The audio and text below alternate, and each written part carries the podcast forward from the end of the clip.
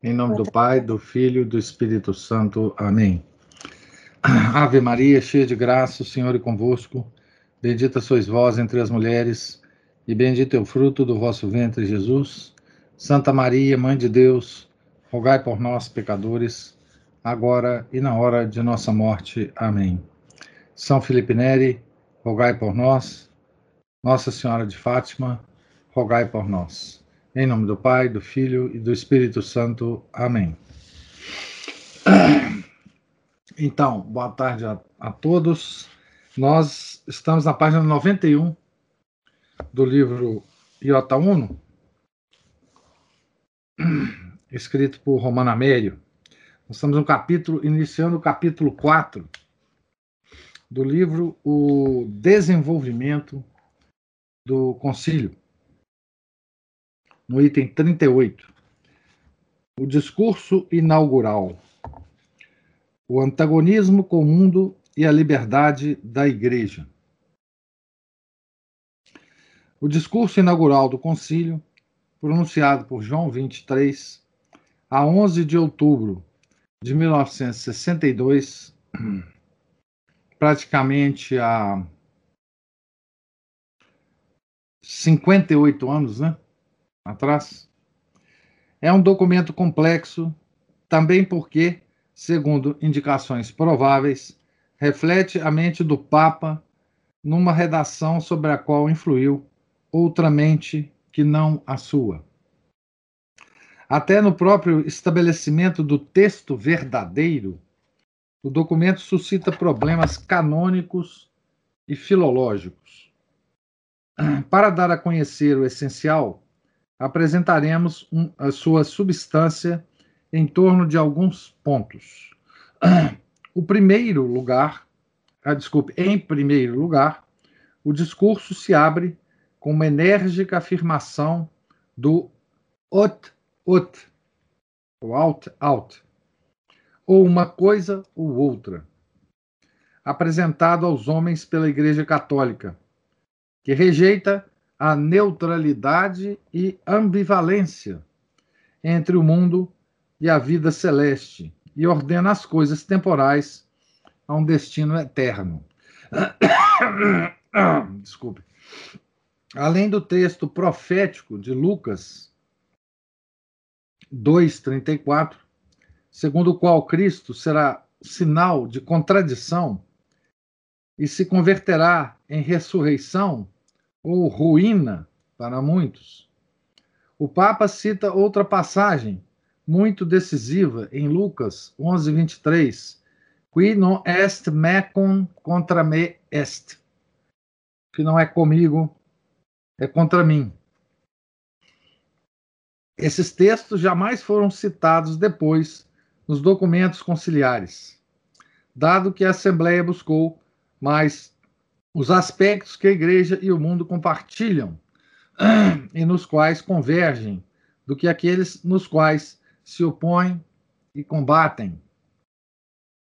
A perfeita coerência dessa parte da alocução inaugural com a mentalidade católica aparece também ali onde se assegura que, abre aspas, todos os homens, tanto considerados individualmente como reunidos em sociedade, tem o dever de tender, sem descanso, durante toda a vida, para a consecução dos bens celestiais. Fecha aspas. Esse é o conceito tradicional do senhorio absoluto de Deus, que afeta a realidade humana não apenas como pessoa individual, mas também como sociedade, e sanciona a obrigação religiosa do Estado que é o reinado social do nosso Senhor Jesus Cristo, né? Na verdade, aqui ele poderia ter dito isso aí. O segundo ponto relevante do discurso é a condenação do pessimismo daqueles que, abre aspas, nos tempos atuais não veem senão prevaricações e ruínas. Fecha aspas. O Papa, observando o novo curso do mundo, reconhece uma alienação geral das preocupações espirituais, mas crê que tal alienação é compensada pela vantagem, abre aspas, e essas novas condições da vida moderna têm de ter suprimido aqueles inúmeros obstáculos com os quais, em tempos passados, os filhos do século impediam a ação livre da igreja. Aqui a gente vai é, ver né, um, um, tom muito característico, muito, que nos é muito é, familiar, né? Novas condições da vida moderna.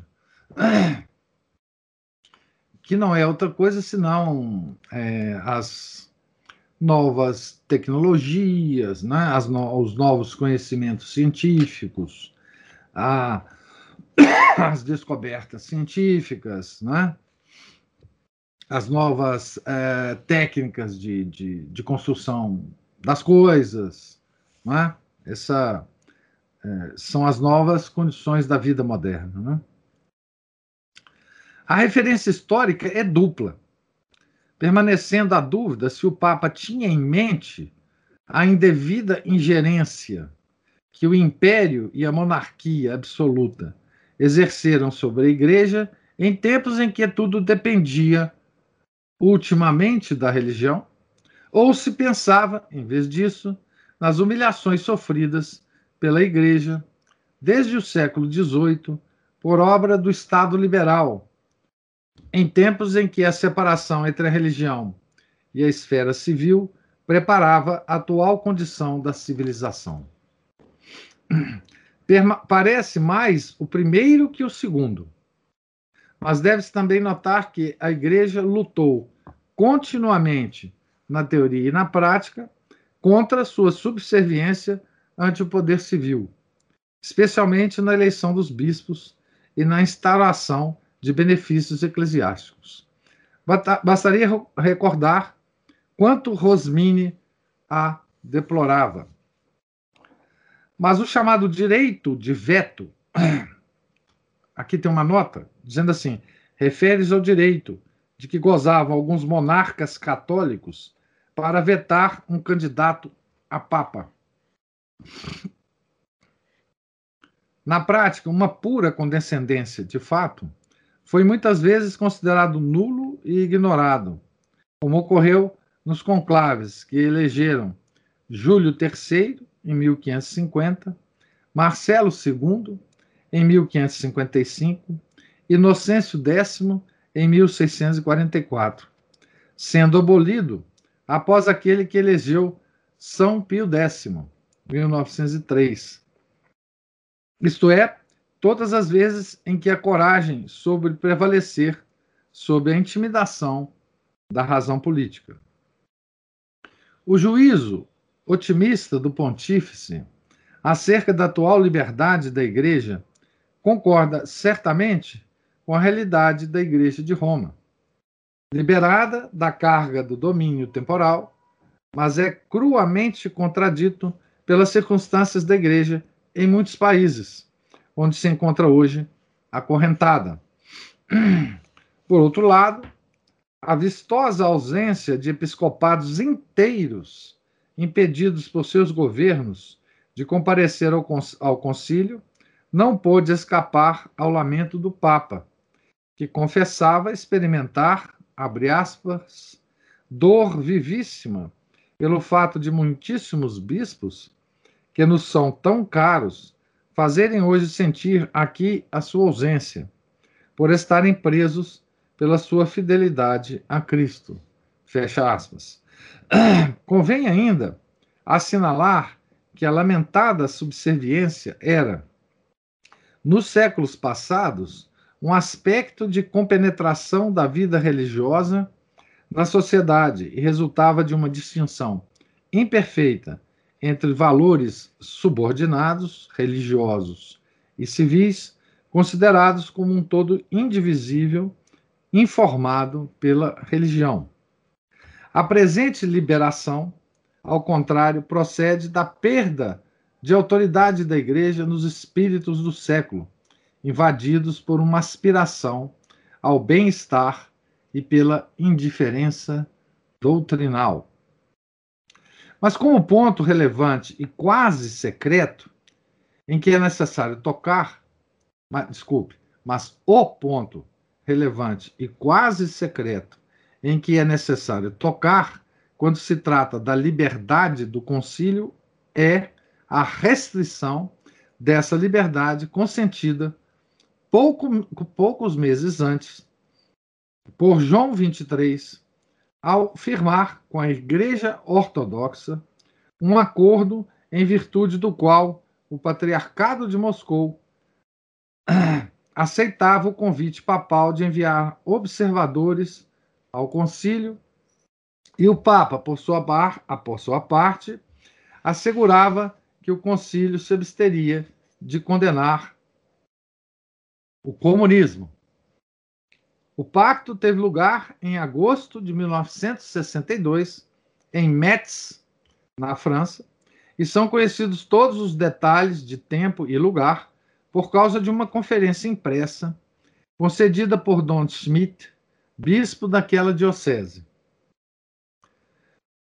A negociação foi concluída com um acordo firmado pelo metropolita Nicodim, por parte da Igreja Ortodoxa, e o cardeal Tisserand, decano do Sacro Colégio, por parte da Santa Sé. A notícia do acordo foi é, dada pelo France Nouvelle, Boletim Central do Partido Comunista Francês, na edição de 16, 22 de janeiro de 1963. É, aqui eu vou ler, está escrito em francês, aqui eu vou ler a, a tradução é, que está na, na, nota de pé de página. Né? Posto que o sistema socialista mundial manifesta de forma incontestável sua superioridade, recebe sua fortaleza da aprovação de centenas e centenas de milhões de homens, a Igreja já não pode contentar-se com um tosco anticomunismo. Inclusive, comprometeu-se, por ocasião do diálogo com a Igreja Ortodoxa Russa, que não fará no concílio um ataque direto contra o regime comunista.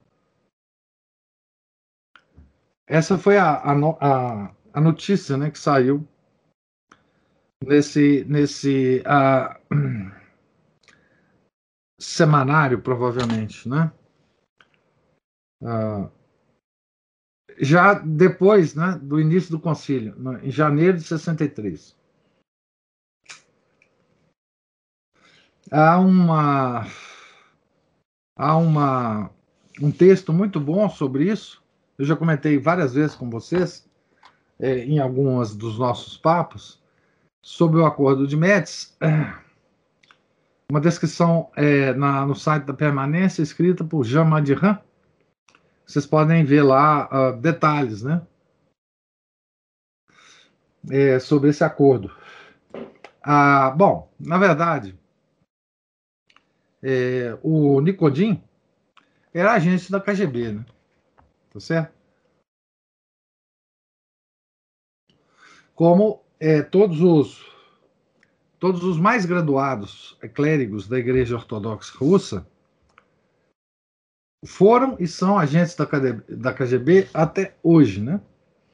Isso significa o seguinte, quer dizer, é, na verdade é o seguinte, a história começa depois da, é, o Samuel compartilhou aí com vocês uh, o, o texto da, da permanência.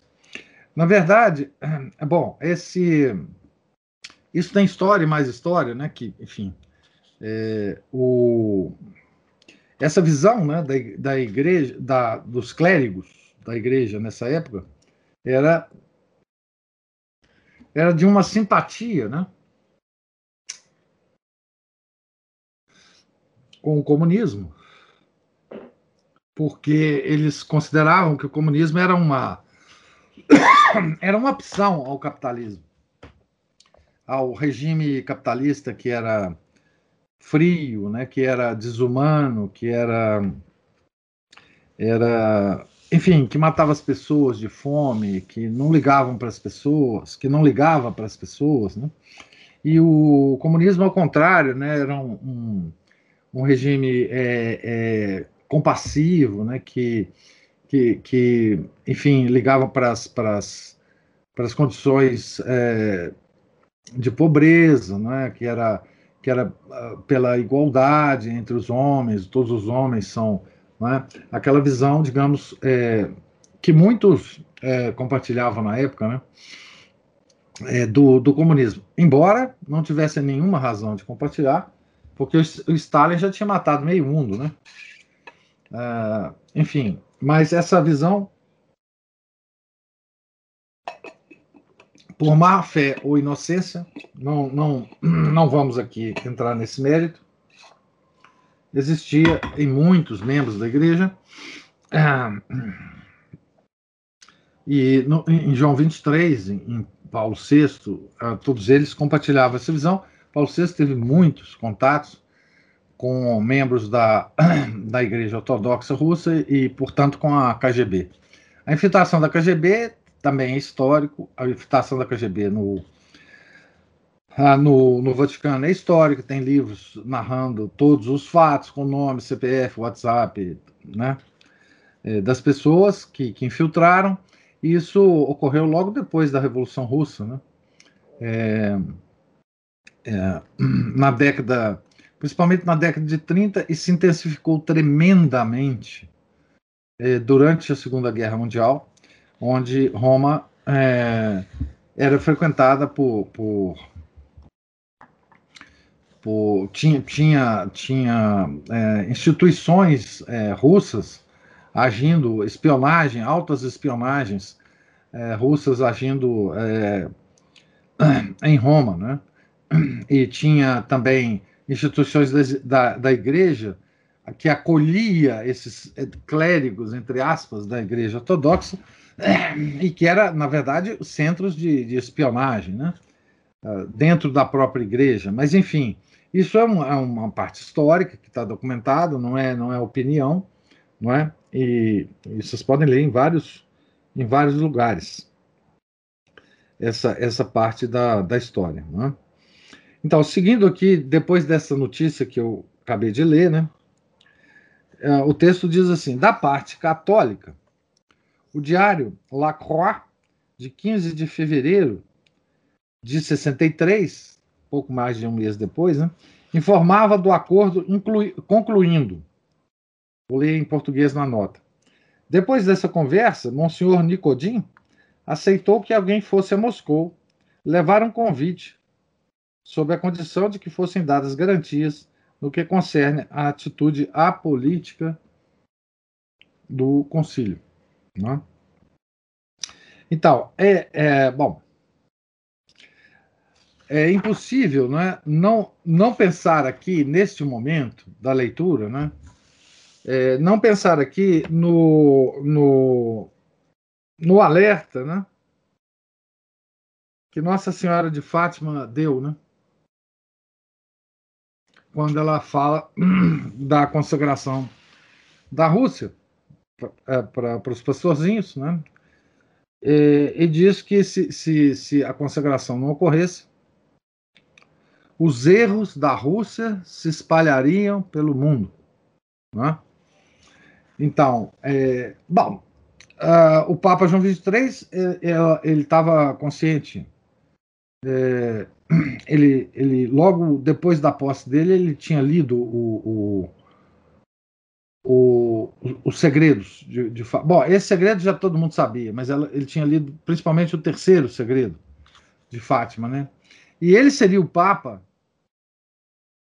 que, que teria que revelar o terceiro segredo, porque nossa Senhora é, disse né, que ele teria que ser revelado uh, não antes de 1960. Né? Então, o, o, o Papa João XXIII ele estava muito consciente né, da, do alerta da nossa mãezinha do céu. E, e aqui, esse acordo, a, a, na verdade, ele é, em termos, digamos assim, é, uh, substancial, né, ele, ele, ele é o principal uh, uh, fato uh, pré-concílio, né, que se tem que considerar em relação à atitude do concílio. Porque, na verdade, o, o concílio, como todo concílio da igreja, ele se reúne para condenar, entre outras coisas, para condenar os erros do tempo. Né? E não havia maior erro do tempo que o comunismo. Né? Mas, enfim, foi isso que aconteceu. A condição imposta por Moscou de que o concílio se calasse sobre o comunismo nunca foi secreta, mas sua publicação de forma isolada não teve efeito sobre a opinião pública geral, não tendo sido retomada ou divulgada pela imprensa, seja por uma grande apatia e anestesia dos organismos eclesiásticos sobre a natureza do comunismo, seja por uma ação silenciadora desejada e imposta pelo pontífice. Mais poderoso, se bem que silencioso, foi seu efeito sobre o desenvolvimento do concílio, onde uma proposta de renovar a condenação do comunismo foi rejeitada para que se cumprisse a omissão pactuada. A veracidade dos acordos de Metz, de Metz recebeu recentemente uma impressionante confirmação numa carta do Monsenhor Georges Roche, que durante 30 anos foi secretário do cardeal Tisserand. Esse prelado romano, intervindo para defender o negociador papal das, acusa das acusações feitas por Jean Madiran, tá certo? Que é o autor desse texto, confirma inteiramente a existência do acordo entre Roma e Moscou, precisando que a iniciativa dos encontros foi tomada pessoalmente por João 23 por sugestão do cardeal Montini. Montini tem uma longa tradição de comunicação é, com, com Moscou, né? E que Tisserand, abre aspas, vou ler aqui a nota já em português, recebeu ordens formais tanto para firmar o acordo, como para monitorar durante o concílio sua exata execução. Carta do Monsenhor Roche em Itinéraire número 285, página 153. Itinéraire era a revista é, é, que era editada pelo Jean Madiran. É?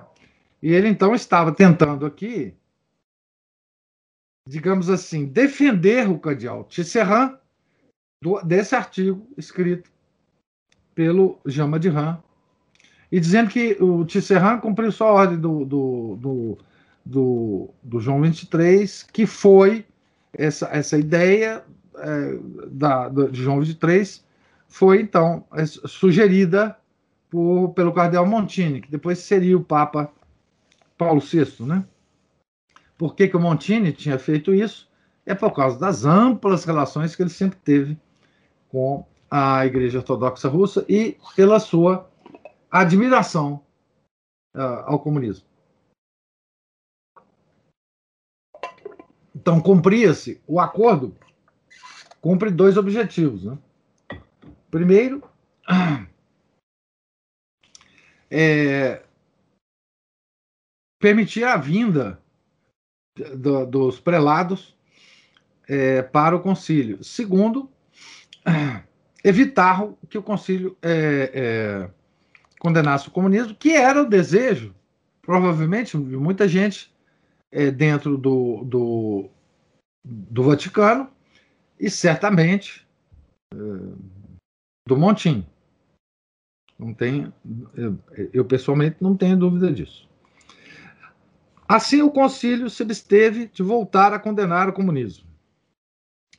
Nas atas não se encontra sequer essa palavra, tão abundante nos documentos papais até aquele momento.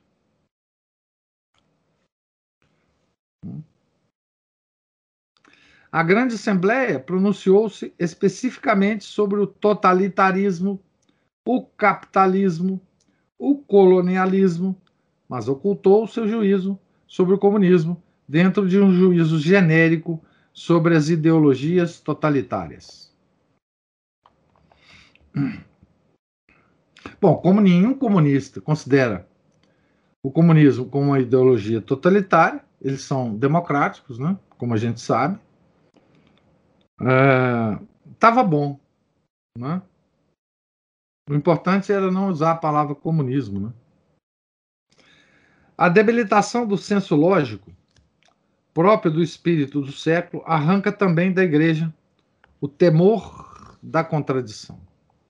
No discurso inaugural do concílio, celebra-se a liberdade da igreja contemporânea no mesmo momento em que se confessa que muitíssimos bispos estão encarcerados por sua fidelidade a Cristo e que, por um acordo propugnado pelo pontífice, o concílio se encontra constrangido pelo compromisso de não pronunciar nenhuma condenação contra o comunismo. Todavia, essa contradição, que é grande, é menor se comparada à contradição de fundo, que consiste em fundamentar a renovação da igreja sobre abertura ao mundo, para logo depois apagar, dentre os problemas do mundo, o problema do comunismo, o mais importante, essencial e decisivo. Então, quando você aceita individualmente, né? ideias contraditórias na sua mente, estou dizendo o homem individual, né? você começa a destruir a, a sua estrutura ontológica é? para descobrir a verdade. É? Então, se você começa a aceitar ideias que não são lógicas, não é? que são contraditórias até a, a, as suas raízes, né? você começa a perder a capacidade de raciocínio e começa a perder a capacidade de encontrar a verdade. Então você fica à mercê de coisas ilógicas. E aí não tem não tem limite o que você pode considerar como verdadeiro e que não é. Não é? Então, o, o, isso é muito importante porque a nossa estrutura é, de ontológica, de descobrimento da verdade, é uma estrutura delicada que você tem que, que prezar certas, certos princípios, né? É, ensinados há mais quase 3 mil anos pelos gregos. Né? É, quando você rompe esse, esse sistema, dedutivo, indutivo, de raciocínio, bem, aí você está perdido. E no organismo da igreja aconteceu justamente esse rompimento. Né?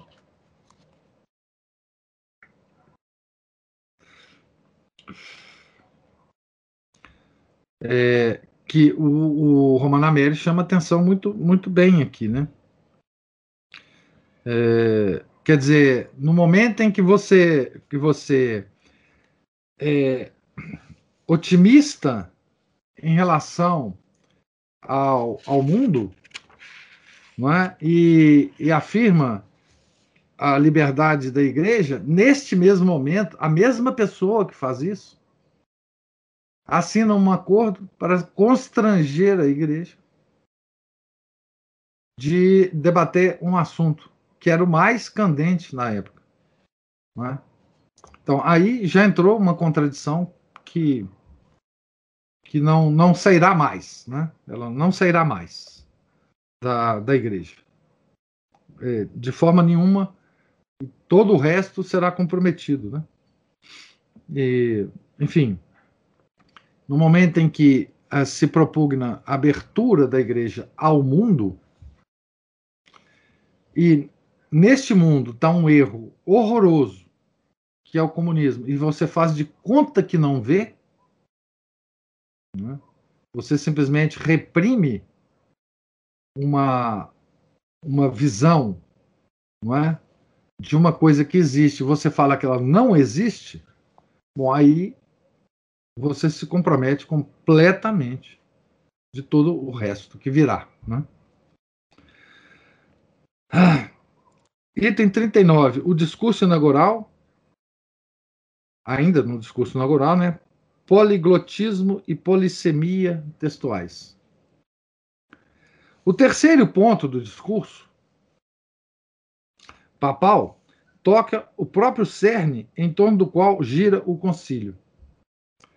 Como a verdade católica pode ser comunicada ao mundo contemporâneo, abre aspas, pura e íntegra, sem atenuações nem subterfúgios, mas ao mesmo tempo de tal forma que as mentes de nossos contemporâneos sejam ajudadas em seu dever de assentir a ela. Fecha aspas. Aqui o estudioso se encontra diante de um obstáculo imprevisto. Nas alocuções papais, o texto oficial válido, como expressão de seus pensamentos, é, por norma, somente o texto latino. Nenhuma tradução, a não ser que seja reconhecida como autêntica, tem tal autoridade. Bom, isso é a regra da igreja, né? Ou era, né? agora não tem mais isso. Quer dizer, o, a versão oficial sempre é na língua da igreja, né? Ah, e ela, ela é a, a fonte primária. Né? Os papas escreviam todas as encíclicas, todos os documentos, né? em latim. E esse era o único texto válido.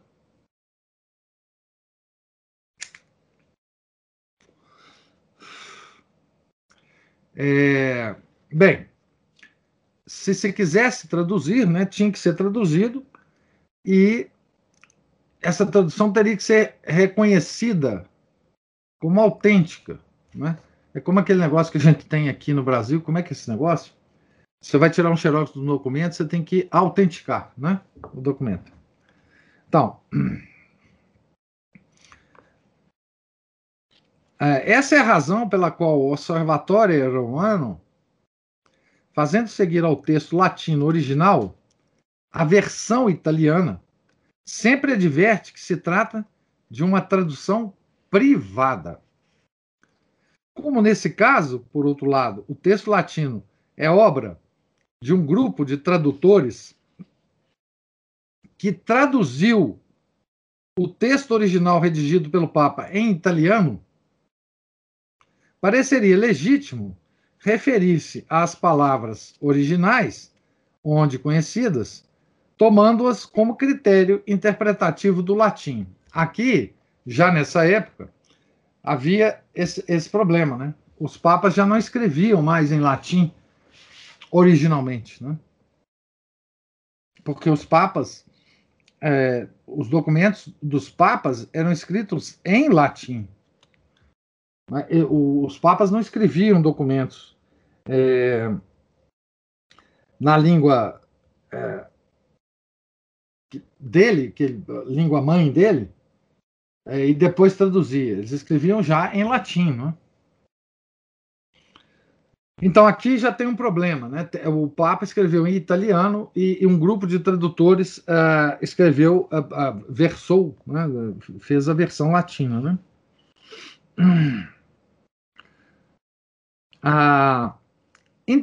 Inverter-se-ia, assim, a prioridade entre os textos, privilegiando a tradução, que na realidade é o original, sobre o original latino, que na verdade é uma tradução. Filologicamente, a inversão é legítima, mas canonicamente não. Pois é uma máxima da Sé Apostólica que somente o texto latino contém seu pensamento. Olha a importância do latim, né? a importância antiga do latim. Né? Ora, entre o texto latino e a versão italiana do discurso inaugural, há tantas discrepâncias que o sentido chega a mudar. Aconteceu ainda que o desenvolvimento da literatura teológica, que guiou mais pela tradução que pelo original latino, é, aconteceu ainda que o desenvolvimento da, da literatura teológica se guiou mais pela tradução do que pelo original latino. A discrepância é tão grande que parece estar-se diante de uma paráfrase, não de uma tradução. Assim, o original diz: Oportet ut ec doutrina certa et immutabilis cui fideli obsequium est prestandum. E ratione pervestigetur et exponatur quam tempora postulante. Então aqui tem a tradução. A tradução correta, né? É necessário que essa doutrina certa e imutável, que deve ser fielmente respeitada, seja aprofundada e exposta de forma a responder às exigências do nosso tempo. Isso é o que o latim está dizendo. Né? A tradução italiana do Observatório Romano, de 12 de outubro de 1980, 1962, reproduzida depois em todas as edições italianas do Concílio, diz: Ante questa pero studiata et esposta attraverso la forma dell'indagine e della formulazione letteraria del pensiero moderno. Vamos ver então como é que ficou em italiano. Também esta doutrina, porém, deve ser estudada e exposta por meio das formas de pesquisa e de formulação literária do pensamento moderno.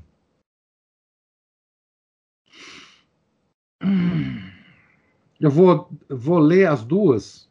Vou só acabar de ler o parágrafo, vou ler as duas de novo. Do mesmo modo, a tradição francesa, la doctrine uh, doit être étudiée et exposée souvent les méthodes de, recherche et de présentation dont use la pensée moderne. essa é a tradução da, da, versão francesa. A doutrina deve ser estudada e exposta seguindo os métodos de pesquisa e apresentação usadas pelo pensamento moderno. Então vamos ver agora, vamos ler a versão do latim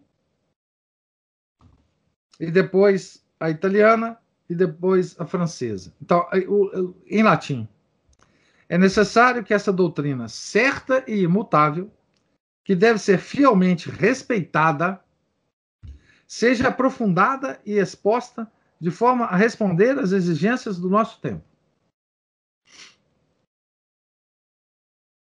Que é uma, uma forma bem razoável de expressão do pensamento uh, de alguém com alguns neurônios na cabeça. Né?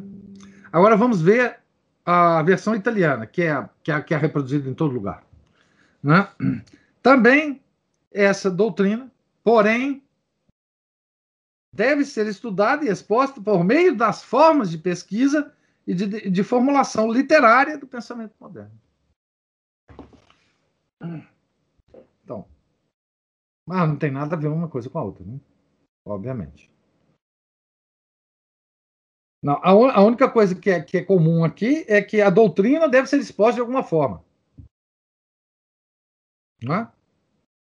Uma doutrina aqui, né? porque em latim tá doutrina certa e imutável.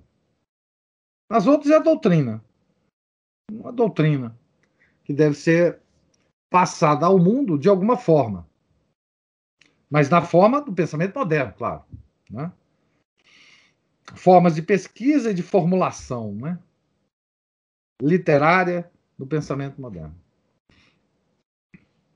Então, aqui, de fato, é, ele dá só um exemplo, tá? Dessa, desse problema, né? De qualquer forma, toda o resto foi baseado no, no, no texto em italiano. Né? Porque o concílio, depois do concílio, não existe mais latim, né? Latim é uma, um sinal de atraso, e, enfim um sinal do Concílio de Trento, né?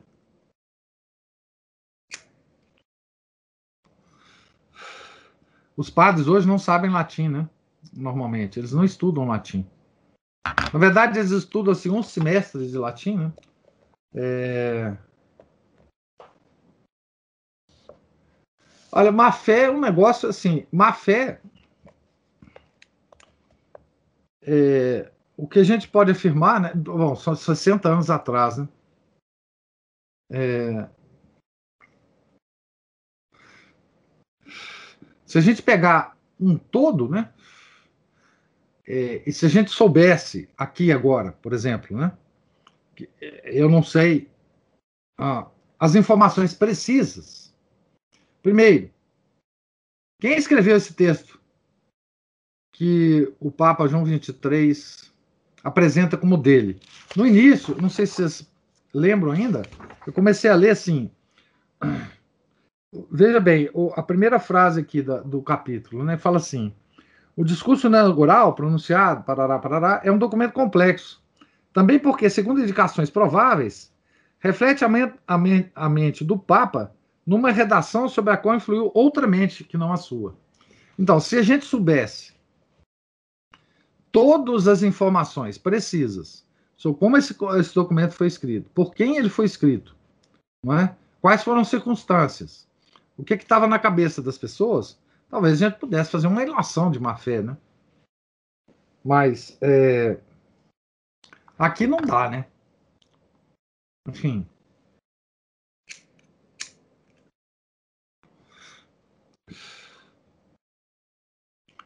A, talvez má fé pudesse ser alegado pela preferência da língua uh, moderna em relação ao latim, né? É que, que, na verdade,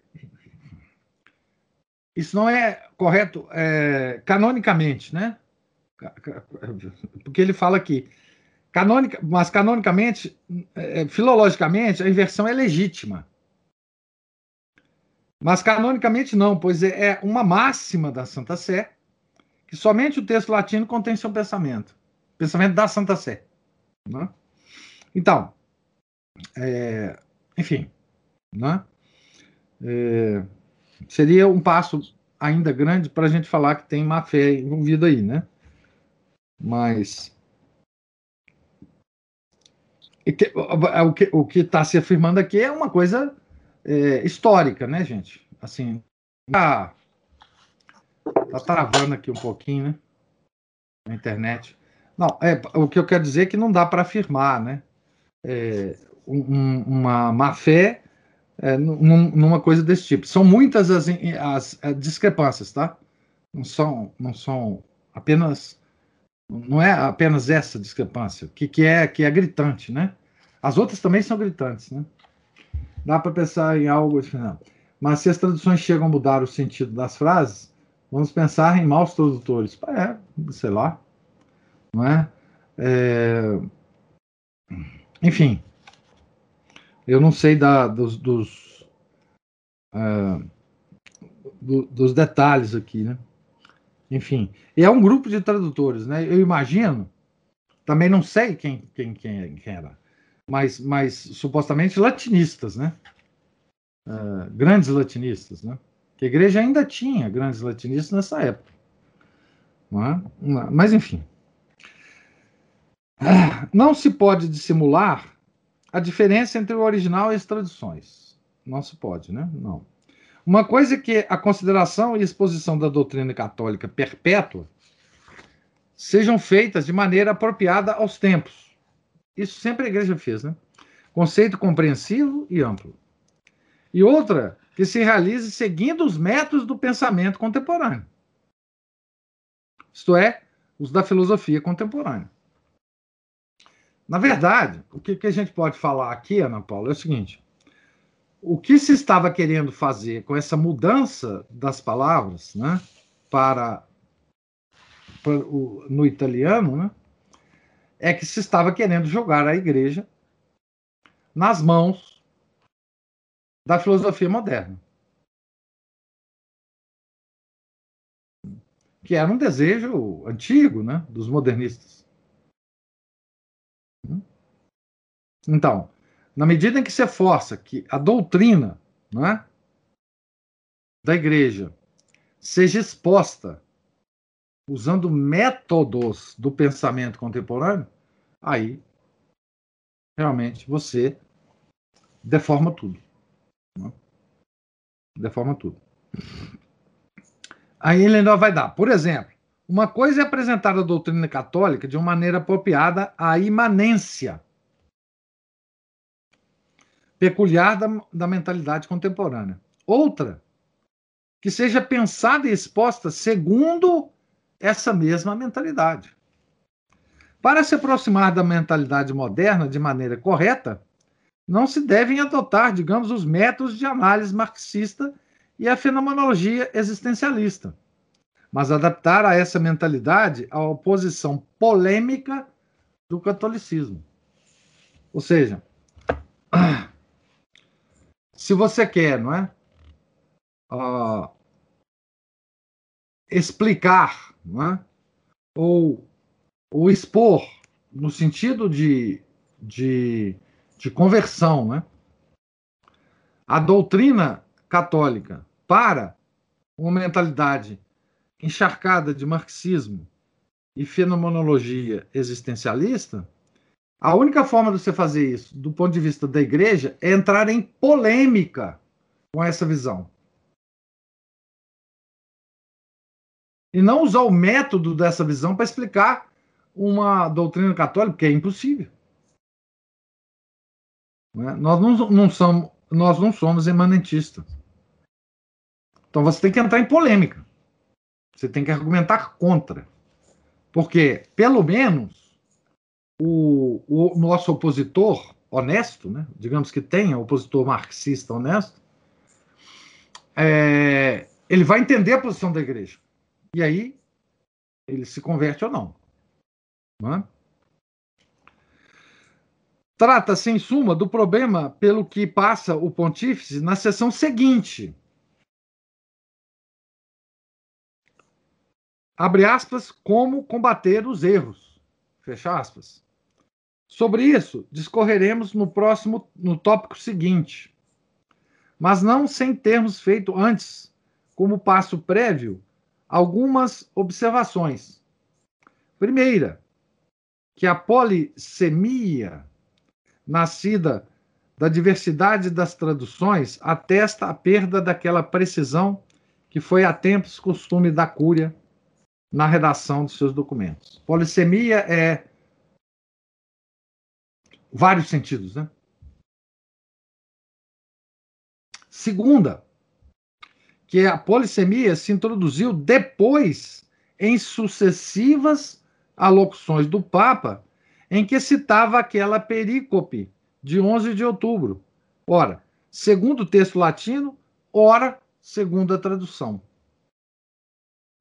Aqui tem uma nota dizendo assim: Dom Viot, então bispo auxiliar de Lyon, em Ecoliberté, de 13 de janeiro de 1963, confirma que o Papa, na locução natalina aos cardeais, citava a si mesmo na versão italiana.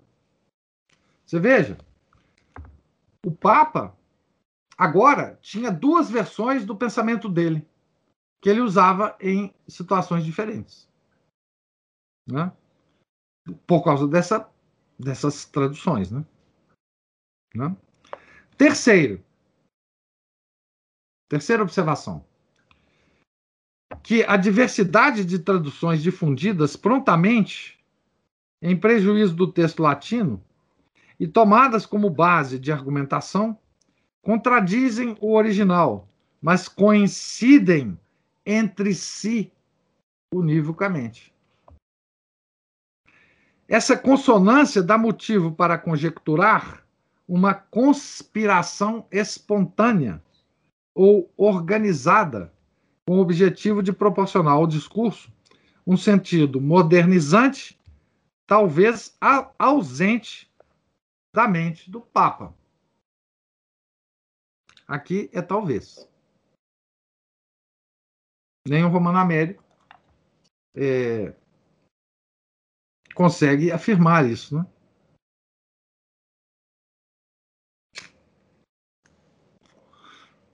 Ele está querendo dizer o seguinte: há aqui uma hipótese de que isso foi feito de caso pensado. Justamente para é, para estimular a polissemia. As, as, vários, os vários sentidos. Né? Que vai ser depois, né? Vai ser depois o tom do concílio, né? Daí depois nasce aquele negócio chamado espírito do concílio, né? Que eu diria até o, o fantasma do concílio. Porque é o único concílio da igreja que tem espírito. Os outros tinham só a letra da, do texto do concílio, né? Esse, além do, do texto, tem um negócio chamado espírito. Né? Bom. Ah, item 40. Ele vai continuar ainda no discurso, hein? Discurso inaugural. Nova atitude diante do erro. Então veja que ele está analisando o discurso é, usando certos eixos, né? Certos eixos. O primeiro eixo que, que, ele, que ele observa, né? É, é o antagonismo com o mundo e a liberdade da igreja. Né? Aquele problema, né? A, liberdade da igreja no mundo, ao mesmo tempo que ela é proibida de falar sobre o comunismo, né? E também numa, numa época em que bispos de vários países são, são é, proibidos de, de, de ir ao concílio. Então, se exalta a liberdade da igreja num mundo assim, né? O segundo eixo do, do, da análise do Romano Américo é o poliglotismo e a polissemia é, textuais. Né?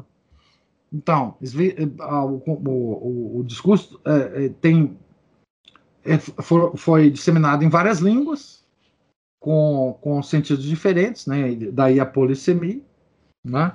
E agora um outro eixo né? que ele vai usar aqui, que é a nova atitude diante do erro. Né? A mesma incerteza gera a parte do discurso que distingue entre a imutabilidade da substância do ensino católico e a variabilidade de suas expressões. Isso é, na verdade, isso aqui, a imutabilidade da substância e a variedade, a variabilidade de suas expressões é uma coisa que a igreja sempre conviveu com isso. Só que agora vai ser usado isso como estratégia. Né? O texto oficial soa assim, ele dá o texto em latim, tá certo? e ele faz uma tradução, uma boa tradução, digamos assim, do latim. Então vou ler já a, a tradução. Uh, essa tradução.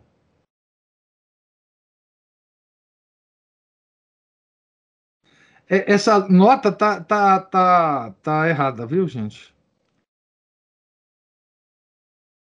Ah, não, não, não tá errada, não. Eu, eu, eu que estou confundindo aqui ele vai fazer essa, essa, Ele vai expor o texto em latim aqui e vai ter a nota número 13, lá no topo da página.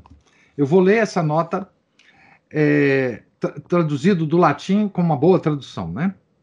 Uma coisa é, com efeito, o depósito da fé tomado em si mesmo, isto é, as verdades contidas em nossa venerável doutrina.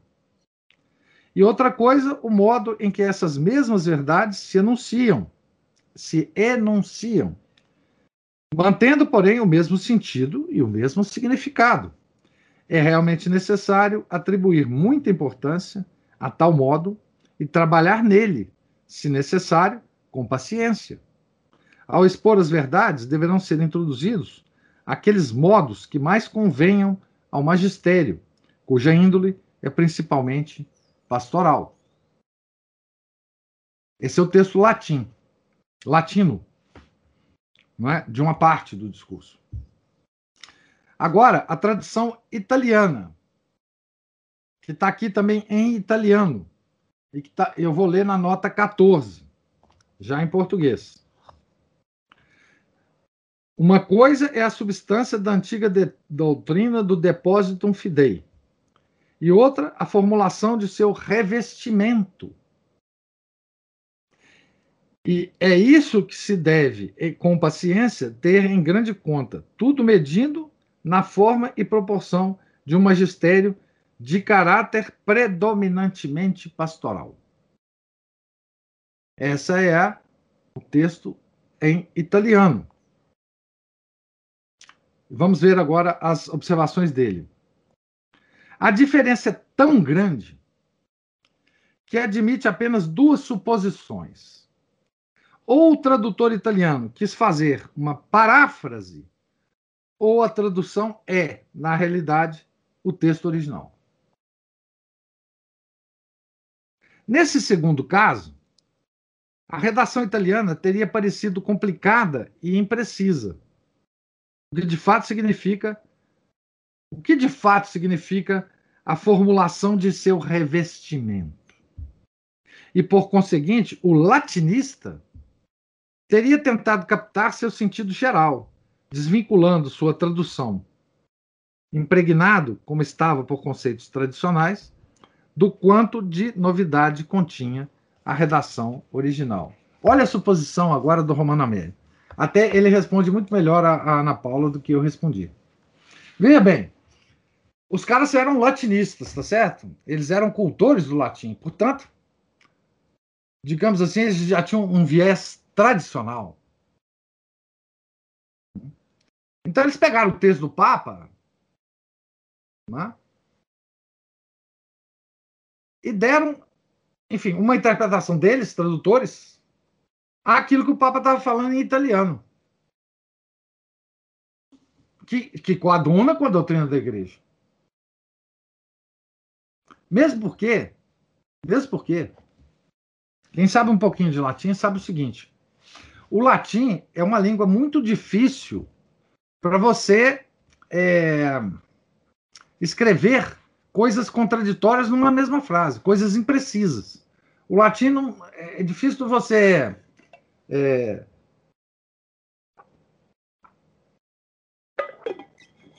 fazer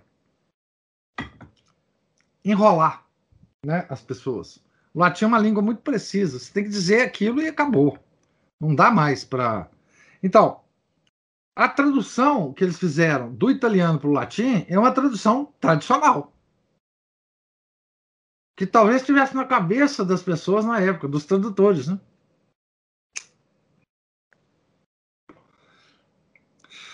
Essa a suposição que ele faz o Romano Amério, né? E é uma coisa muito razoável de pensar, né? Ah...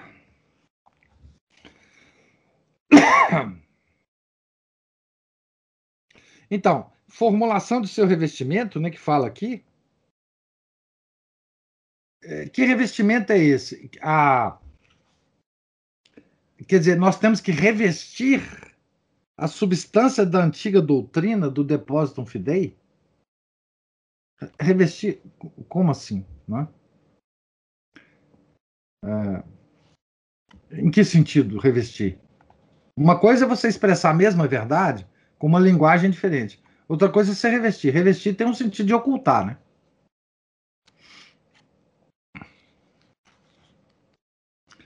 É, normalmente, né? Então,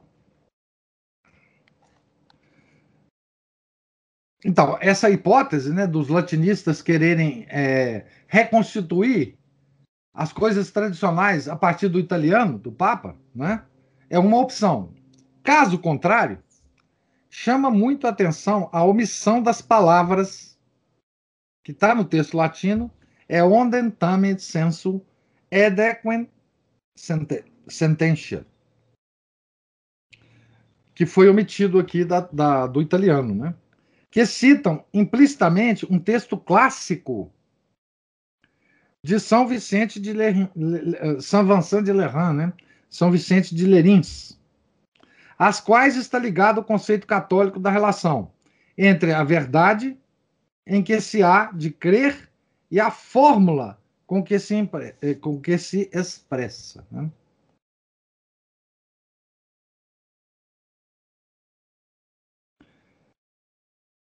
No texto latino, João 23 reafirma que a verdade dogmática admite multiplicidade de expressões, mas a multiplicidade concerne ao ato de significar e jamais à verdade significada.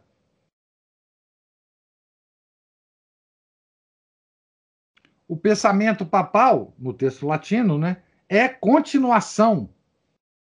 É dito expressamente do ensinamento que ainda brilha nas atas conciliares desde Trento até o Vaticano I, entre aspas, essa expressão. Tá certo? Então, o texto latino ele é um texto correto, não é? Ao contrário, é uma novidade. E se anuncia abertamente como novidade na igreja. A atitude que se deve assumir diante dos erros. A igreja, diz o Papa, não abandona nem diminui, nem diminui sua oposição ao erro, mas, abre aspas, agora, porém, a esposa de Cristo prefere usar o remédio da misericórdia que o da severidade. Fecha aspas. Aqui tem uma nota dizendo assim: Durante a preparação do Sínodo Romano, que ele já descreveu aqui, né, que manteve a antiga pedagogia da Igreja, o Papa já havia aderido à sugestão de suavizar algumas normas e havia dito a Dom Felice que o conta no Observatório Romano de 25 de abril de 1981, abre aspas, a imposição não agrada muito hoje, Fecha aspas. Citando as palavras de João 23, né? Ele não disse não é útil, mas não agrada.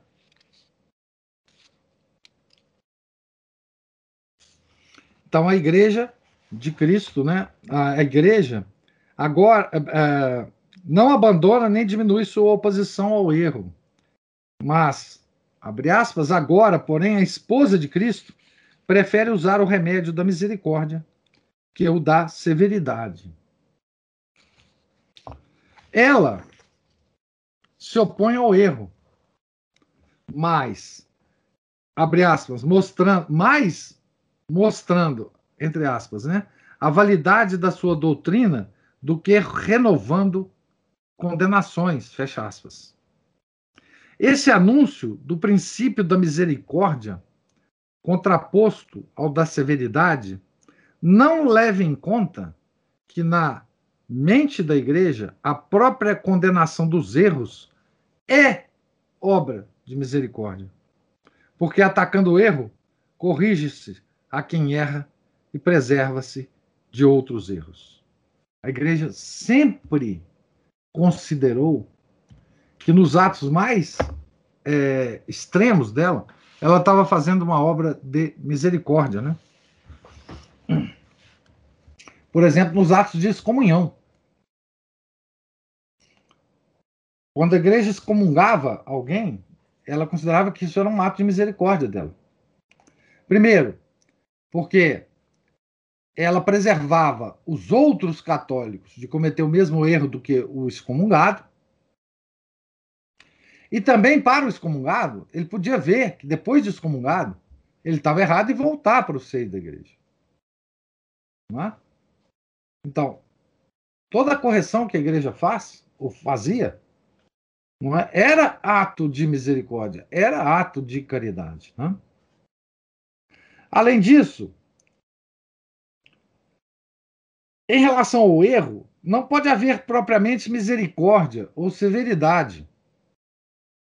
Porque essas são virtudes morais que têm por objeto o próximo, enquanto os erros são repudiados pelo intelecto, com um ato lógico que se opõe a um juízo falso.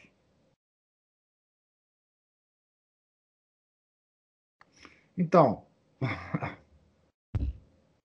o Romano Amério ele está usando, claro, né, a classificação tomista obviamente, né?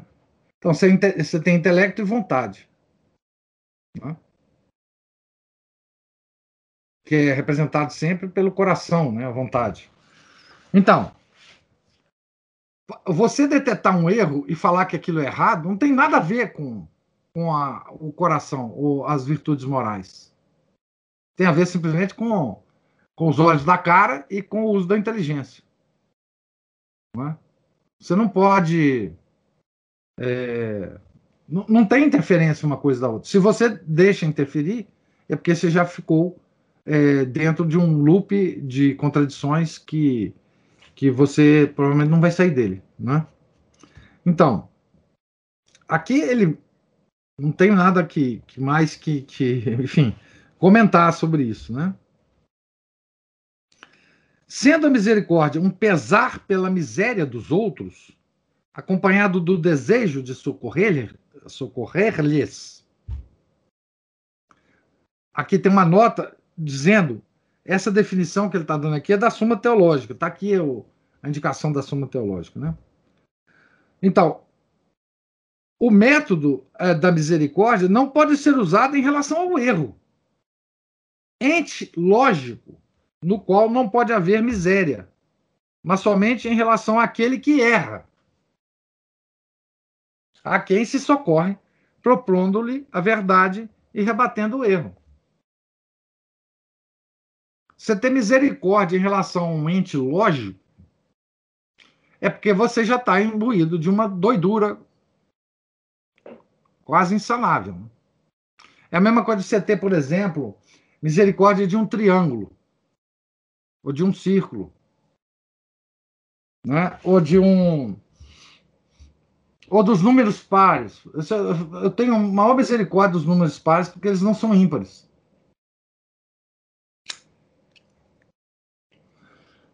Então, se você fala que o número 3 é par, você fala, coitadinho do 3.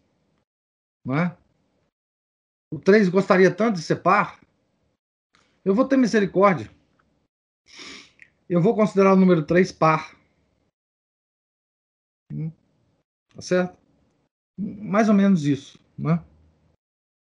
Eu tenho tanta dó do triângulo porque ele não é um círculo. Né? O círculo é tão mais bonitinho, o triângulo é meio esquisito. Hum, mais ou menos isso, né? Então, você tem misericórdia daquele que comete o erro. Mas o, o erro em si não, ele não é objeto de misericórdia. É isso que o. Aí isso é tão óbvio, né? É como diz o, o Nelson Rodrigues que gostava de falar, né? Ele afirmava alguma coisa e falava assim: Eu sei, eu sei que isso é óbvio. Ele dizia até óbvio lulante. Mas eu tenho que afirmar isso aqui agora para vocês. Então, assim, enfim. O Papa corta pela metade esse socorro, porque restringe todo o dever da igreja em relação a quem erra à simples apresentação da verdade. Esta bastaria por si mesma, sem que se enfrente o erro para desbaratá-lo. A operação lógica da refutação seria omitida para dar lugar a uma mera didascália, que é uma instrução direta da verdade, confiando em sua eficácia para produzir o assentimento do homem e destruir o erro. Né? Então, é, se introduz aqui um deba um, um, uma espécie de debate que tem duas pessoas discutindo, mas elas estão, na verdade, só fazendo monólogos. Não é porque um afirma um erro e o outro afirma a verdade em relação ao assunto. Mas eles não entram em discussão, porque discussão aí já é uma coisa esquisita. E mais, né? Se a igreja não consegue convencer o cara,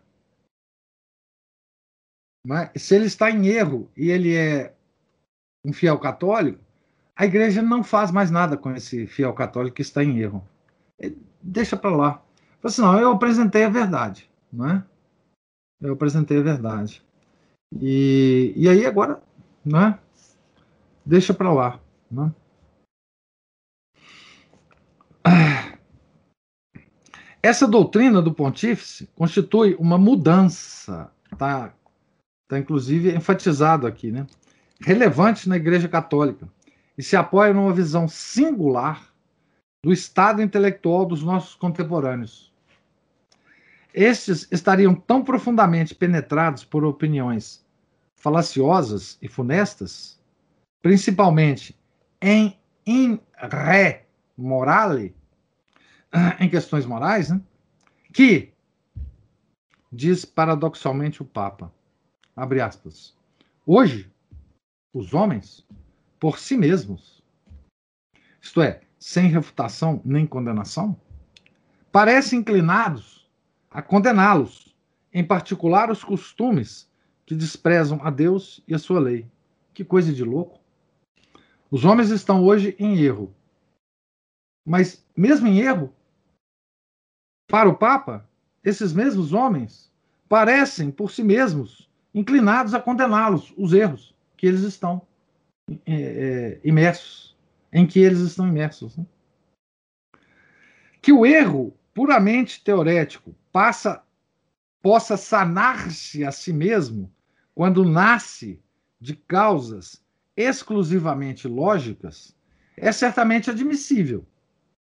Mas que o erro prático nas ações da vida, que depende, ao contrário, de um juízo em que intervém a parte livre do pensamento, que possa curar-se a si mesmo, é uma proposição difícil de compreender. E, fora ser difícil, desde, desde um ponto de vista doutrinal, essa interpretação otimista do erro, que hoje se reconheceria e se corrigiria por si mesmo, é cruamente desmentida pelos fatos. Expressão também enfatizada no texto. No momento em que o Papa falava, esses fatos estavam amadurecendo, mas no decênio seguinte vieram totalmente à luz. Os homens não apenas não se retrataram de seus erros, mas se confirmaram neles, eles deram força de lei. A pública e universal adoção desses erros morais se pôs em evidência com a aceitação do divórcio e do aborto. Os costumes dos povos cristãos foram inteiramente mudados e suas legislações civis, até há pouco modeladas sob o direito canônico, transformaram-se em legislações meramente profanas, sem a menor sombra do sagrado.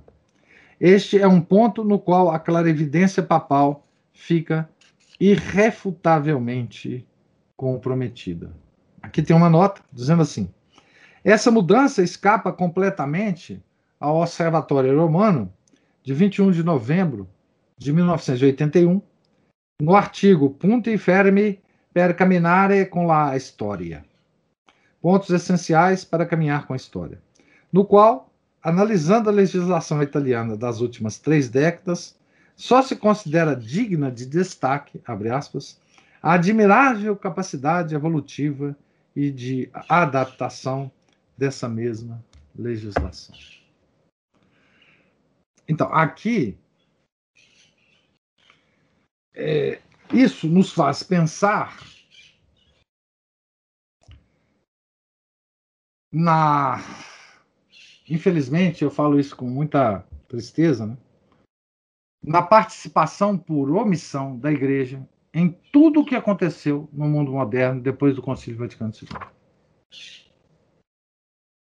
Né? A, a oposição da Igreja da forma tradicional que ela costumava fazer. Né? Eu não digo que ela teria curado o mundo, mas ela teria feito demorar muito mais essas mudanças, é, sobretudo é, das leis dos países, né, em relação a todas essas aberrações que nós temos hoje. Opinião minha, fiel, não tem autoridade nenhuma, uma opinião como qualquer outra, não vale nada. Mas é que a igreja é culpada de, de muita coisa que ocorre no mundo moderno. A igreja, enquanto os clérigos que comandam a igreja, né? tá certo? A, culpada por omissão. Né? Culpada por omissão. Vocês vejam o seguinte. Eu vou dar um exemplo muito muito atual, contemporâneo. Atual, assim, do dia de hoje. Né?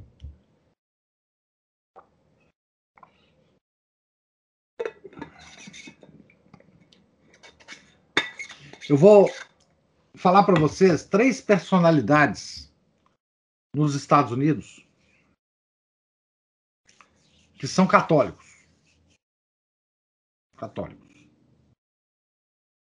Se dizem católicos e são considerados católicos pela CNBB de lá.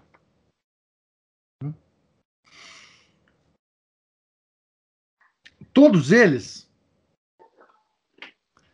é, abortistas. Um deles é o governador do estado de Nova York. Como? Que está destruindo o estado de Nova York. Destruindo completamente o estado de Nova York. Ele está com a campanha de tirar os fundos públicos das polícias. Ele vai entregar ao estado de Nova York a criminalidade de uma forma nunca vista no mundo. Né? O outro católico americano, que é, enfim, muito paparicado pela CNBB de lá, é o Rodrigo Maia de lá. Ela, essa moça chama Nancy Pelosi. É uma figura nojenta. Não é? Abortista, ela é de esquerda, extrema esquerda. É uma figura assim é difícil de, de olhar para ela e, e, escutar as palavras dela. Tá certo? O outro, além de ser um esquerdista é, de primeira mão, né, é, é, é pedófilo. Né? Pedófilo. Comprovadamente. Que é o Joe Biden, que está aí às portas de assumir a presidência da República. Todos os três católicos.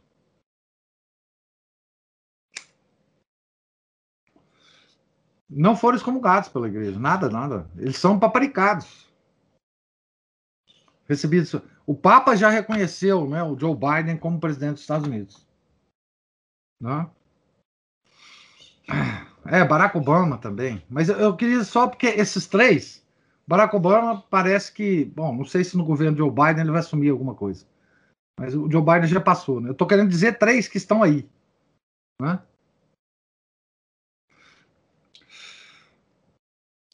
há padres que recusam a comunhão para essas pessoas. Todos os três já tiveram caso de recusa, é, do padre recusando a comunhão para eles, né? Mas, enfim, esses são os católicos. Tá certo? E a posição que a igreja nos deixou, né? Qual que é a posição que a igreja nos deixou? Todo o catolicismo é, tradicional dos Estados Unidos, os mais falantes, né? Não estou incluindo aqui a, a fraternidade, porque ela não falou nada.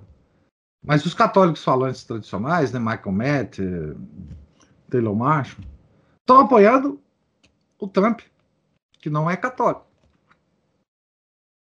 Não é? Essa confusão do mundo está sendo feita sob os auspícios da Igreja Católica, do, do, dos clérigos da Igreja Católica. É?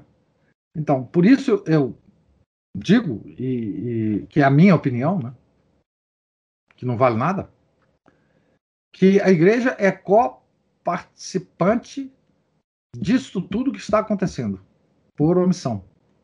E a omissão começou. Né? Aqui nós terminamos a análise que o Romano Amelio faz do discurso inaugural do concílio. Veja, no discurso inaugural, estava em potência tudo que ia desabrochar depois.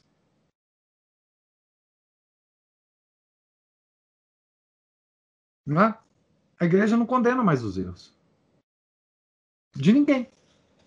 Nem dos próprios católicos, porque ela podia não condenar os erros do mundo, mas agir severamente com os católicos. Nada disso. É? Então, o tom dessa análise do discurso inaugural já é as, todas as potencialidades que vão se atualizar, é, não só nos documentos e depois na prática. É, posso conciliar. Né? Tá certo? Eu vou terminar a leitura aqui, na página 99, né, no item 41. Rejeição do concílio preparado, a ruptura da legalidade conciliar. Aqui ele vai contar a história, então, daquele esquema inicial que foi jogado no lixo, né? Eu pergunto se vocês têm alguma. Ah, bom, a Aline colocou assim. Por isso parecemos loucos. Fala que está errado, aí a pessoa conversa com um padre modernista e fala que não tem nada de certo no que eu falar. Acham respaldo. É, não, não tem. Inclusive, esse tipo de coisa uh, que, que, acontece conosco, eu acho que a gente deve evitar. Não, não, esse tipo de conversa de surdos, né? Uma pessoa fala uma coisa, a outra não escuta e a outra fala, a outra. Isso não é, não é. Nós não estamos mais nessa época, gente. Olha aqui. A nossa época não é mais isso. Não é mais para isso, tá? Não é mais para isso. É, nós, assim, a nossa época é nos protegermos, a, o nosso pequeno núcleo, tá certo? E, e só muito, muito cautelosamente admitir algum tipo de debate com alguém que a gente em quem a gente uh, uh, enxerga algum tipo de abertura, alguma uh, fratura nessa nesse concreto que está na cabeça dela. Se você não não vê nenhuma fratura que possa entrar algum tipo de luz, você não adianta mais é, discutir. Né? Fica vocês têm que desenvolver uma cara de paisagem né, para ouvir as pessoas falando e e ficar com essa cara de paisagem em relação à pessoa e só não tem não tem mais o que fazer o, as todas as questões eh, já estão colocadas as pessoas já se enrijeceram nas posições, não tem mais o que fazer, rezar e, e para quem tem algum tipo de, de que, que dá algum tipo de acesso para nós, a gente fazer um trabalho bem devagarzinho, de, de, enfim. Porque, veja, vai ter que desconcretar essa pessoa. Essa pessoa está enterrada no concreto. Vai ter que jogar, vai, você vai ter que usar máquina para quebrar o concreto. Né? Isso é um trabalho que, sinceramente, eu não tenho. Hoje só rezo mesmo. Penitência é a cara, é, é a cara de paisagem. É, é, a gente pode considerar isso, né? Cara de paisagem. É um lamento, né? Porque assim, a gente. A gente não tem condição mais de, de, de tirar toda aquela. Né? Então, enfim, essa. Nós estamos começando agora a entender, gente, o Iota Ono vai nos fazer entender tudo sobre o concílio.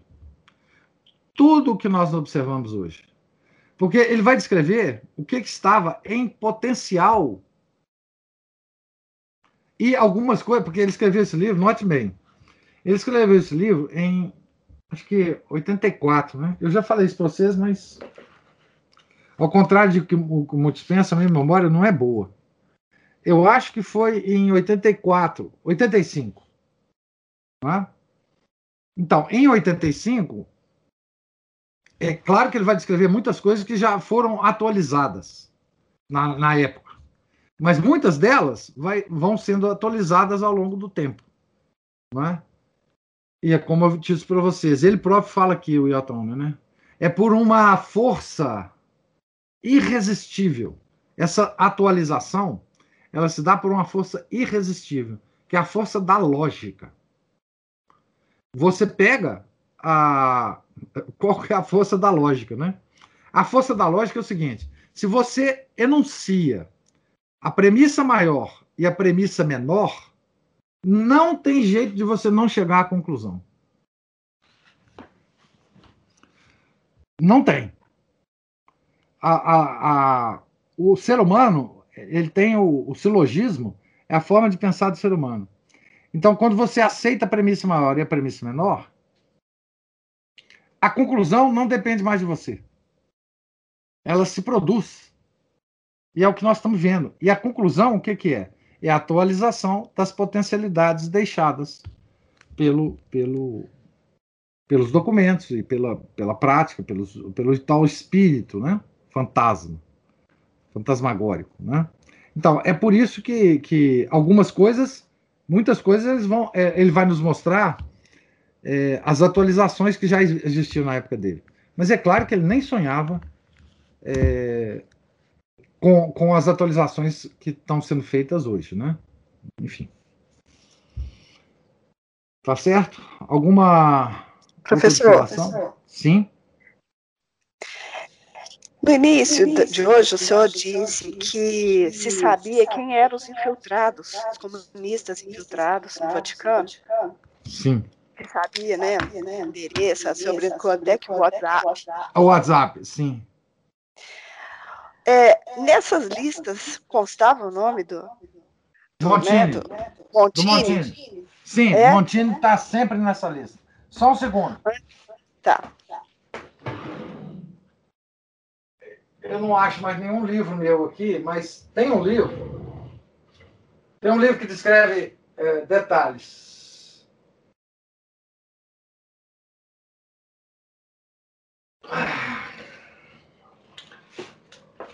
É, infelizmente, eu, eu só, é, só tenho a versão desse livro é, em francês.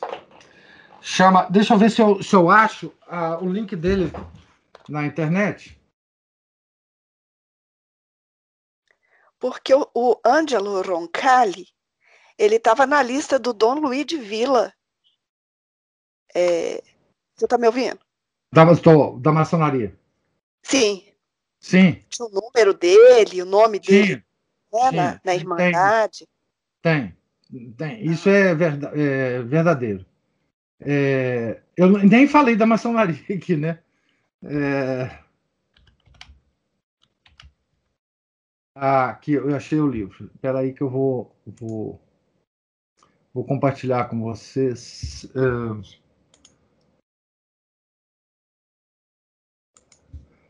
O livro que dá toda essa historinha,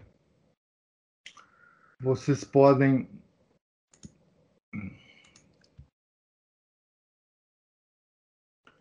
é, ver. Não sei se eu, eu tenho que clicar aqui primeiro, né? O, o livro chama KGB au cœur du Vaticano.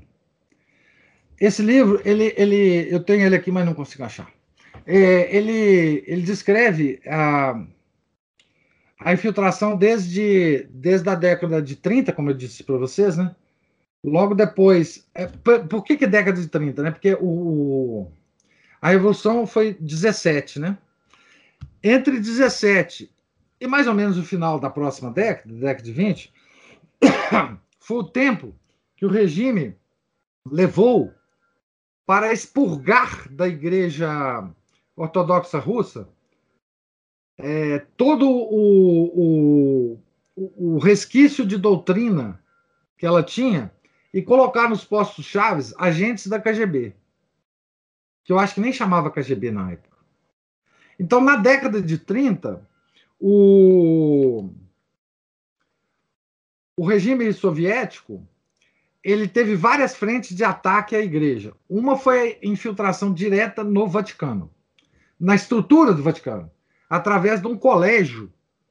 Na Segunda Guerra já tinha esse colégio, acho que foi criado pelo Pio XI, um colégio é, russo no Vaticano, que o Pio XI é, criou para preparar padres da Igreja Católica para se infiltrar na Rússia para converter o povo russo, porque era proibido também. Então, então eles, eles estudavam russo, eles tinham contato com muita gente na Rússia, e foi através desse colégio, dessa instituição, não sei se, se, se chama colégio, descastério, eu não sei o nome exatamente desse, dessa instituição, mas foi através desse colégio que a KGB se infiltrou dentro do Vaticano. Então, ela reverteu a função do colégio. Tá? Então,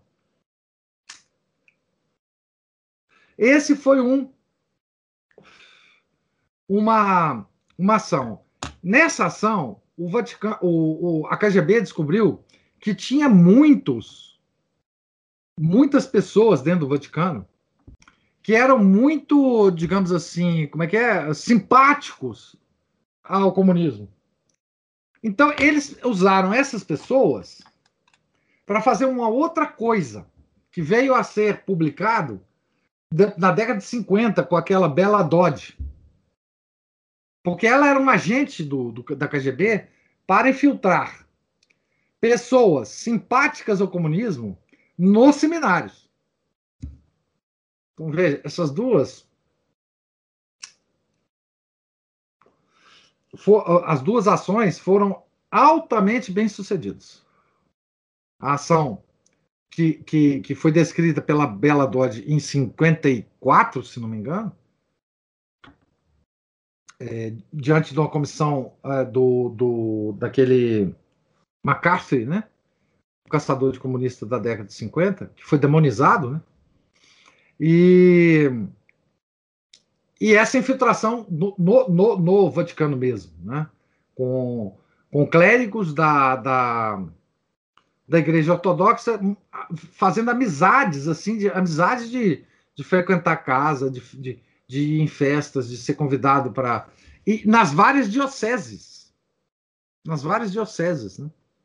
E foi aí que o Montini se tornou muito amigo eu não sei se foi desse Nicodim, mas ele, ele, ele, ele teve um, grande amigo dele, é, é, prelado do, do, do, da Igreja Ortodoxa, que era, na verdade, agente da KGB. Não sei se ele sabia, talvez não. Né? Depois ele foi para nomeado cardeal da, de, de, Milão, né, se não me engano. Ou, sei lá se, se é de Milão, não sei, depois vocês veem e depois foi eleito Papa. Então, é... sim. Professor, eu Diga. já li um livro, é, eu já perdi porque não, nem sei título nem nada. Ah, você, perder, você, perder, livro é uma coisa extraordinária. Não, é porque era logo livro. Você, era livro. Logo não, você. Era, era, suporte eletrônico, por isso que eu perdi. Ah, bom. Acho que na época, mas acho que várias pessoas conhecem, mas eu não lembro muito nada dele, mas lembro disso. É, ele falava que o cardeal Montini é tradicionalmente de uma família maçônica, pai, é. mãe, irmão. É. é na, no túmulo dele tem símbolos maçônicos. Sim. E é quando é ele era cardeal em Milão, eu lembro disso, que era Milão, que eu só lembro que eu fiquei muito impressionado. Então não errei, ele, não, mesmo. É, Milão, ele tinha um par, um par, um companheiro.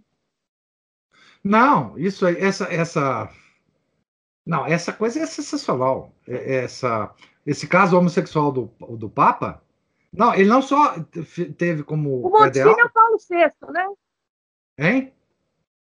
Montini é Paulo VI. O Montini é... é. Não, teve um escândalo quando ele era Papa, porque na época ele estava em amores com um ator que era famoso na Itália, um cara lourinho. Eu tenho, eu tenho toda a documentação sobre isso, tá? Agora, ah, outra, outra observação, assim, que eu não era... sei se é adequado fazer agora. Observação não, é pergunta. É, eu lembrei aqui, né, de uma, de uma, de uma palestra que eu ouvi, uma bobagem, e a pessoa se referia ao Vaticano II, e logo depois ela falava inspirada pelo Espírito Santo. O Romano Amério vai chegar nesse ponto de. Porque é, Ou ah, pode ser má fé Eu acho que foi, ah, viu? Mas eu vou te falar por que, que eu acho que foi. Mas continua. Não, é porque me deu quatro opções aqui em relação a esse discurso do Papa, além da inocência, né, do não se poder julgar a má fé dele, mas parece uma inteligência muito limitada ou total ausência de inspiração do Espírito Santo. Não, mais, ah, mais 12 pontos. É, não, mas na verdade é o seguinte, o, Cristina, esse negócio da, do Espírito Santo, né? Eles tentaram vender depois do, do, do concílio que o concílio foi um novo Pentecostes. O que quer dizer o seguinte: o primeiro Pentecostes, que ocorreu lá pelo ano 33, talvez, por aí, não é? Ele, o Espírito Santo, então, baixou sobre os apóstolos, inspirando-os, transformando simples pescadores. Mas se você pega as cartas que, que, que Pedro escreveu, né? primeiro Papa, e você lendo a carta, você pensa que aquela carta foi escrita por um, por um pescador ignorante, você vai ver a ação do Espírito Santo. Não precisa de mais nada para você ver a ação do Espírito Santo é, nesse caso. Não é? é? agora, o novo, o novo Pentecostes significa que é uma nova aliança que Deus faz com o homem, através dos padres do concílio. E essa nova aliança é o Concílio Vaticano II. Então, o novo Pentecostes, essa expressão, ele é fortíssima na mente da, dos, dos, de todos os padres, de todo mundo que foi formado no espírito do concílio. Porque significa o seguinte, que depois desse novo Pentecostes, só existe as coisas que vieram depois. Então, eles se referem, por exemplo, a toda a doutrina da igreja depois do Concílio Vaticano II. Não existe nada antes. Porque o novo Pentecostes deu, deu no concílio. O concílio, ah, do ponto de vista teológico, digamos assim, é, o, o, Espírito Santo ele tem várias formas de inspirar, né? Por exemplo, eu acho que foi inspiração do Espírito Santo o discurso de encerramento do Papa Paulo VI, que ele disse o seguinte: que o concílio é pastoral, não é dogmático, e, e, e pronto. Eu acho que isso é uma inspiração. Porque, assim, acabou, é, acabou digamos assim, a, a obrigatoriedade de nós aceitarmos o concílio como verdade. Simplesmente isso. Né? O, a, o grau de pastoralidade que se deu ao concílio, e não um concílio dogmático, nos livra dessa obediência é, dogmática né, ao, ao concílio. Então, é, é claro que o, o, Vaticano II, estritamente falando teologicamente, não, não, é inspirado de jeito nenhum pelo Espírito Santo. Né? É, nesse caso, eu acho que a inspiração veio de, logo depois no encerramento em que o Papa nos garantiu a liberdade. É? Depois, o Papa Bento XVI falou muito sobre isso. Né?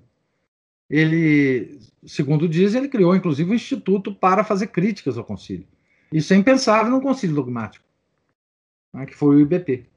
Então, nesse aspecto, eu, nós estamos tranquilamente. É, se alguém tem alguma dúvida, eu, eu, ah, eu sugiro um livro. Obrigada. A leitura de um livro que do professor Orlando Fideli, que chama assim Concílio Vaticano II, nem. Deixa eu ver, deixa eu ver. É, esse eu sei onde que está. É... é, nem dogmático, nem pastoralmente correto. O professor Orlando, ele foi, digamos assim, é, um, um, um católico é, que foi um dos primeiros a levantar essa essa questão aqui no Brasil. Ele foi atacado demais por isso, né, obviamente.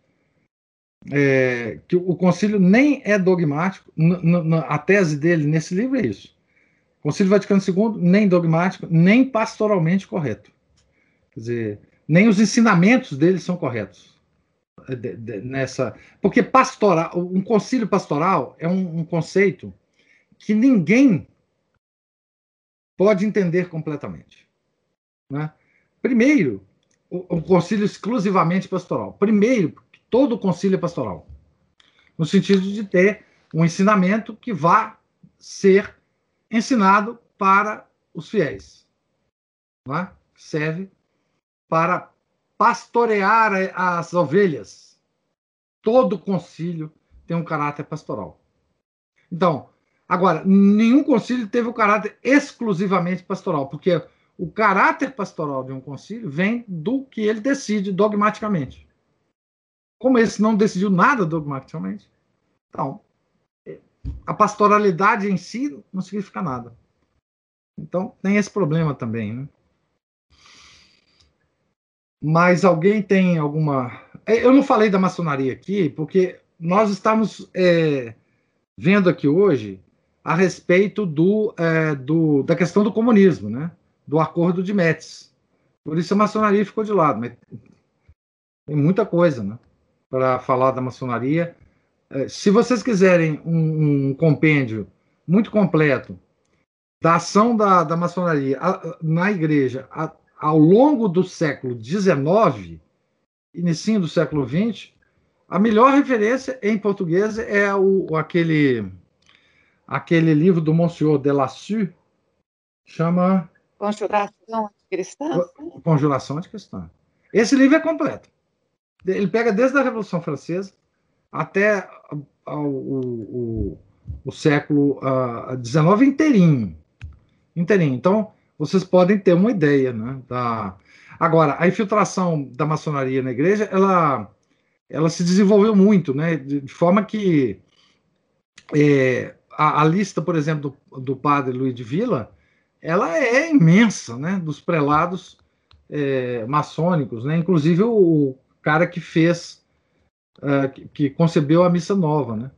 E, esse cara, ele, é, é, o caso dele foi escandaloso.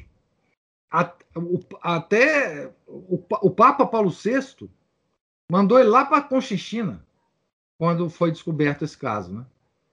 É, da envolvimento dele na maçonaria, né? É... Agora, em relação ao Montini, me parece que não tem informações precisas em relação à maçonaria. Tem em relação ao comunismo, mas em relação à maçonaria, é... eu acho que não tem muita coisa é, sobre a ligação deles. Se... Claro, tem os símbolos maçônicos, né? no... mas assim, dele participar, dele ser membro de uma loja, não sei. Alguma outra observação? Alguma outra. Pode fazer no microfone mesmo. Então, não tendo. Pessoal, diga. Samuel.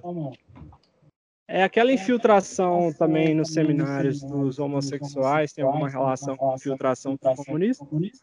Não, aquela foi uma outra, uma outra vertente, né? Uma outra vertente. Para aquilo, eu acho, eu não tenho certeza, Simão, mas eu acho que foi muito mais uma tentativa, digamos assim, maçônica do que propriamente comunista. Mas é também muito documentada, né? Essa infiltração, assim, tem livros e mais livros. Tem um que foi traduzido é, para o português, que é Goodbye Good Man, que eu acho que foi Adeus, Adeus Homem, de Deus. de Deus. É. Esse tem documentação, é, é, assim, muito, muito é, detalhada sobre essa infiltração, né? É, o, enfim, isso também não é uma, uma, não é uma opinião, né? Não tem mais opinião a esse respeito, porque tem história, tem documentos, tem e é claro que isso é, que vai desembocar, né? É, é, e a estratégia que eles fizeram, né? Eu não sei se vocês sabem. A estratégia para fazer a infiltração é que quando você, quando se entrava num seminário, né? A análise que se fazia daquele seminarista, se, se ele podia ou não é, se tornar padre, era feita por diretores espirituais do seminário. Né? que analisava todo o aspecto de comportamento, de, de, de piedade, de, enfim, todo o escopo da direção espiritual que tem a ver com a teologia uh, mística, ascética. Né? Então, quando ele saía do seminário uh, menor e, e, e ia para o maior, ele já tinha uma, uma, uma avaliação, digamos, espiritual. Né? E o que eles introduziram depois do concílio foi que, na verdade, esta decisão era tomada por psicólogos que iam analisar psicologicamente o candidato. Né? E aí eles começaram a dar preferências aos, aos que tinham tendências homossexuais. Foi assim que, que, que uh, enfim, que foi, foi feita essa estratégia. Né? Que no, no, os seminários, não, a, a essa análise, digamos, dos diretores espirituais ficaram, ficou perdida. Né? E agora tem análise de psicólogo. Né? Eu tenho descrições pessoais de pessoas aqui que frequentaram seminários aqui de Minas, né? E a situação aqui é, é calamitosa, não sei se em todo o Brasil, e também são descrições, não tem documento, são descrições, e que dizem que assim, se a pessoa não tiver tendências homossexuais, ela não é aprovada por os seminários. Né? Então, assim. Ah, e com essas análises de psicólogo ficou mais fácil ainda. É, pois é, a estratégia foi essa, né? Porque com diretores espirituais não tem jeito, né? Pode ser que, que um ou outro escape é, nessa análise dos diretores espirituais, não é, não é 100%, não é um, um sistema é, infalível, mas é, com psicólogos, aí acabou, né? É, aí Freud entrou nos seminários uh, para arrasar mesmo. Né? Então, assim, é, é, isso aconteceu também, né? Enfim, são muitas coisas. Né? É, essa história, talvez. Eu, eu folhei esse livro, eu comprei ele em inglês, folhei o livro, mas não tive muito interesse de ficar pegando detalhes nem nada, não.